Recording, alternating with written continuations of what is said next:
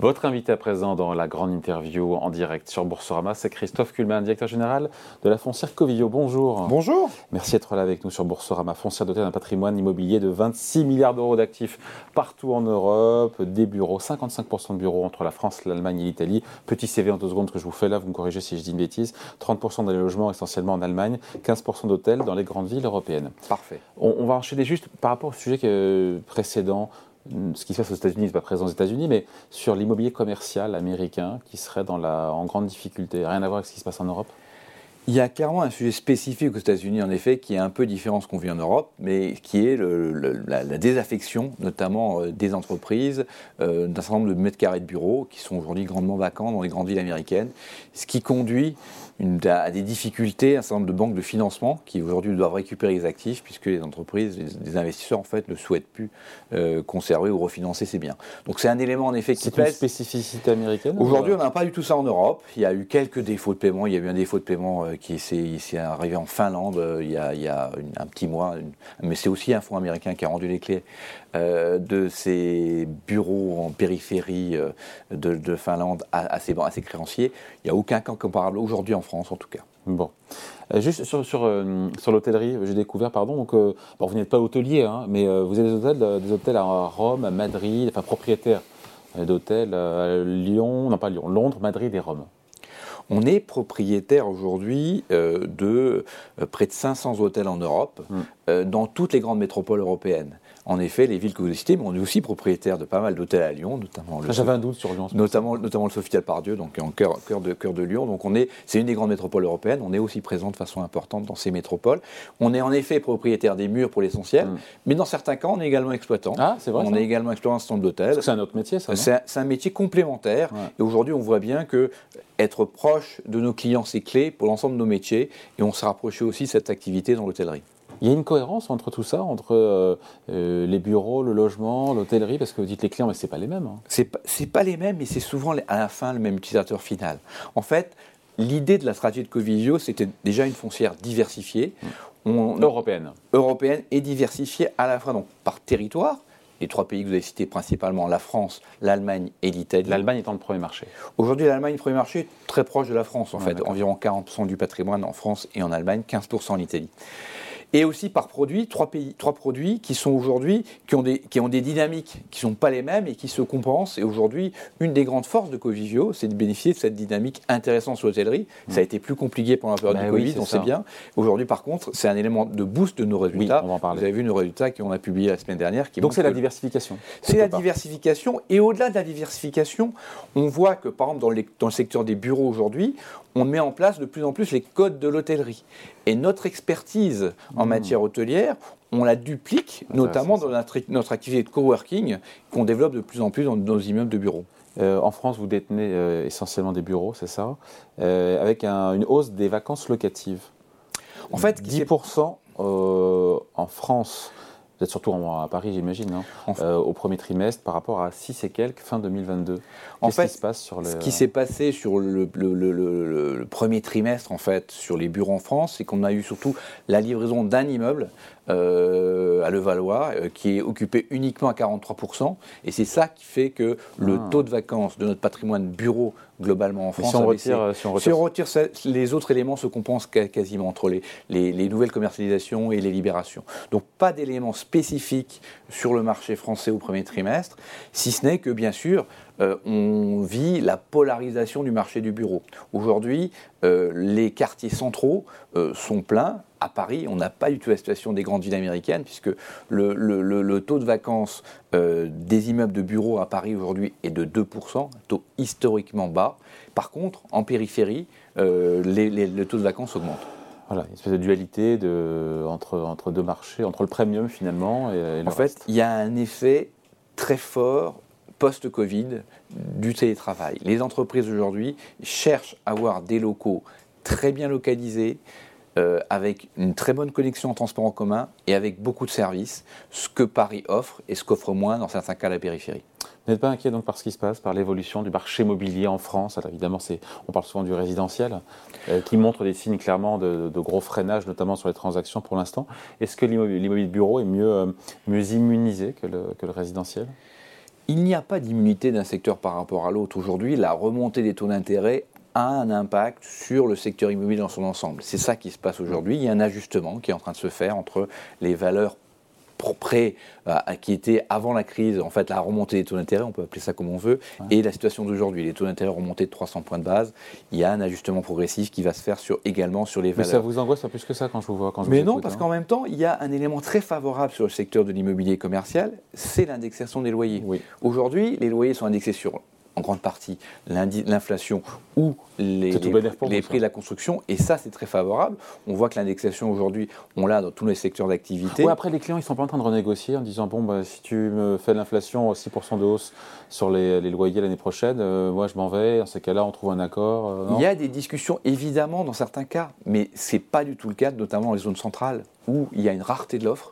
et donc, on revient au point de départ. Ça dépend de la localisation selon les actifs. Aujourd'hui, ce qu'on peut voir peut-être en périphérie dans certains cas, mais ce n'est pas ce qu'on vit chez nous, chez Covigio. Hein. Chez Covigio aujourd'hui, on n'a pas eu ce genre de discussion avec nos clients. Donc pour vous, le marché immobilier s'ajuste, mais rien de dramatique.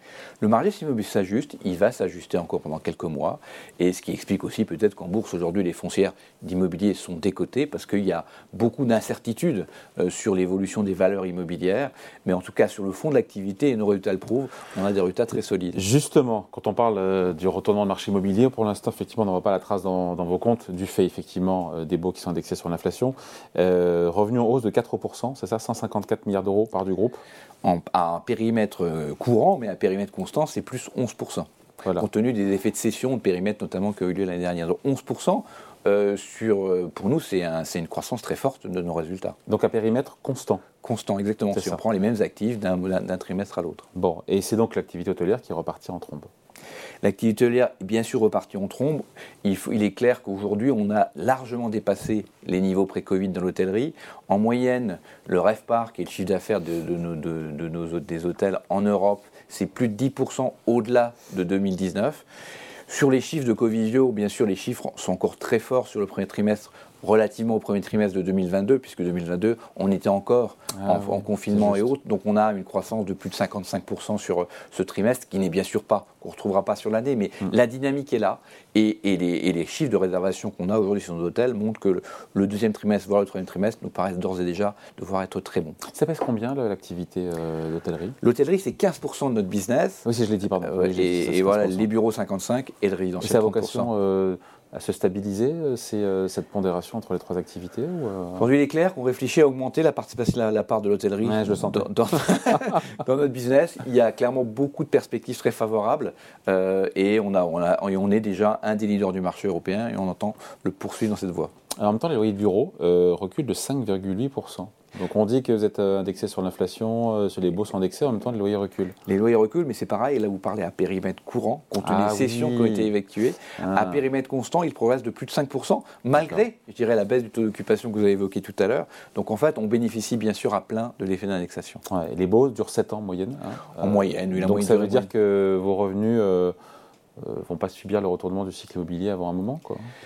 Encore une fois, il y a un retournement du cycle immobilier, en tout cas sur la partie valorisation, on peut, on peut, on peut en parler. Il y a des bah, c'est un sujet quand même. C'est bien d'avoir des, des, revenus, mais après, il y a un patrimoine qui est valorisé 26 milliards d'euros. Si après-demain, il en vaut 24. Euh, il, y a, bien sûr. On rigole vraiment. Quoi. En fait, c'est, si c'est, la question du moment, en fait, c'est l'évolution des valeurs immobilières. Si les cours des foncières cotées aujourd'hui sont décotés de façon de près de 50%, ce qui est notre, notre, cas, c'est parce qu'il y a un certain nombre d'observateurs qui imaginent que les valeurs ont baissé.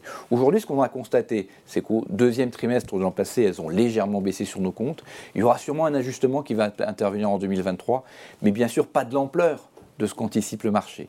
Et sur la partie revenu... C'est-à-dire un chiffre, quoi ça veut dire une dévalorisation du patrimoine Aujourd'hui, on n'a pas encore d'éléments sur les expertises de l'année, donc je ne peux pas vous donner, même au premier semestre, mais ce qu'on imagine, c'est qu'en effet, il y, a une légère baisse des valeurs cette année. Par contre, sur la partie revenu, à la fois compte tenu de la qualité du patrimoine, sa localisation, et puis des effets d'indexation, on attend une croissance des revenus sur l'avenir. Hmm. Euh, malgré le contexte de ralentissement, Christophe Kuhlmann, euh, du marché immobilier dans, son, sa globalité, vous avez une stratégie de rotation de votre portefeuille. Euh, là, je me suis dit pourquoi? Parce que le timing n'est pas idéal, non? Enfin, vu de l'extérieur, moi, j'y connais rien, mais quand les transactions baissent et que les prix aussi baissent, ça dépend. Si on est acheteur, on se dit qu'on fait une bonne affaire. Si on est vendeur, on se dit que.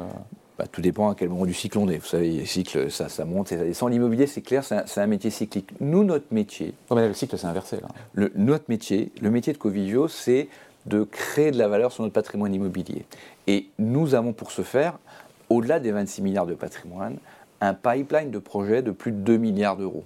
Et pour financer ce pipeline, qui crée de la valeur, qui est des opérations création de valeur, par exemple, on vient d'essayer de lancer une opération euh, de restructuration complète d'un immeuble de 7000 m2 dans Paris qui s'est libéré. C'est un investissement. C'est euh, du côté de la, rue Bergère, euh, dans le 9e arrondissement. Et une opération, donc un ancien central téléphonique Orange qui s'est libéré, qu'on va libérer, qu'on va redévelopper. Et ça, c'est clairement pour nous, notre travail, c'est de faire ça. Par contre, une fois que nos opérations sont livrées, louées à des grandes signatures, les arbitrer pour des investisseurs long terme et nous réinvestir dans de nouveaux projets, c'est ça qu'on veut continuer à faire. Donc on a une politique de rotation d'actifs qu'on va poursuivre. On a depuis toujours cédé entre 5 à 10 de notre patrimoine par an. Donc, euh, donc c'est beaucoup. Euh, l'an passé, on a continué. On a, on a annoncé un plan de cession d'un milliard et demi euh, qu'on veut réaliser d'ici fin 2024. On a fait 300 millions d'euros de ce plan de cession depuis le dernier trimestre de l'année dernière et le premier trimestre cette année. On va poursuivre dans cette voie d'idées de, rotation de patrimoine pour générer des ressources, pour pouvoir réinvestir dans des projets créateurs de valeur. Et sur les projets qui sont en construction, euh, il y a un indicateur qu'on regarde parfois chez vous, c'est les prélocations. Ça, mm. se, ça se porte comment? Aujourd'hui, c'est assez satisfaisant, on va dire. On a près de 60% de taux de prélocation sur notre patrimoine euh, aujourd'hui dans le cadre de, ce projet de développement. Et avec des opérations, notamment, on a un très gros projet à Berlin euh, qui est une tour sur Alexanderplatz, cette place emblématique de, de Berlin. Mais c'est une opération qui sera livrée en 2026, donc on est encore très loin de la livraison et sur lequel elle n'est pas pré-commercialisée. Mais on a des premiers contacts et on n'est pas pressé. Pourquoi? Parce que sur Berlin, même phénomène que sur Paris, dans le centre-ville, les loyers sont en progression. il, y a il y a deux marchés, parce que j'ai vu passer une étude, je crois que c'était Jones Lang, qui montrait qu'il y avait quand même une chute de l'investissement, une chute des demandes, une chute des réservations dans l'immobilier de bureau. Et donc quand je vous écoute, c'est comme s'il y avait un monde parallèle. Mais en même temps, c'est parce que vous êtes sur le segment du premium dans, les, dans les grandes villes. On est en grande partie sur le premium. On est aussi en périphérie dans certains cas. C'est pour ça que dans certains cas, on a de la vacance qui a augmenté dans ces, dans ces zones plus périphériques. Évidemment. À quelle hauteur?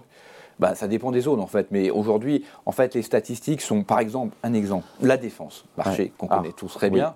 La défense, le taux de vacances actuel doit être autour de 15 à 20 comparé à Paris, 2%. Vous voyez, les, écarts, c'est très important. historiquement, la défense, on est, on est sur combien de Historiquement, c'est la défense, c'est le marché le plus volatile du marché francilien.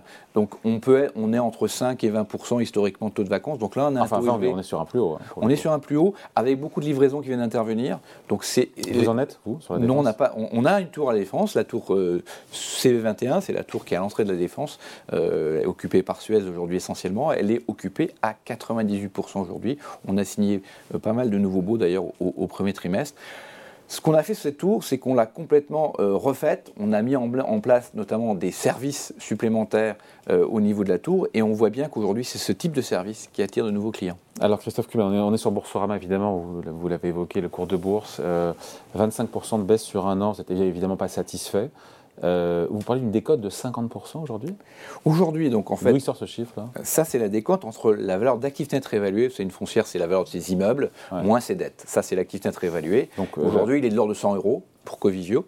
Et, le cours de bourse de ce matin est à 50 euros post-détachement du dividende qui a lieu ce matin, donc ce qui explique un peu la, baisse du jour. Donc, euh, bien sûr, c'est très important. Sur l'évolution du cours depuis, depuis 15 euh, mois, vous, vous, le dites, euh, par rapport à notre benchmark de référence qui est l'indice EPRA, donc l'indice des foncières européennes, on fait quand même 20 points de mieux, donc on a moins mal performé, on va dire, que, que, que l'ensemble du secteur. Pas, ça reste une performance négative. Aujourd'hui, il est clair que à ce niveau de prix, aujourd'hui, le marché anticipe des baisses de valeur qui ne sont pas du tout celles que j'anticipe.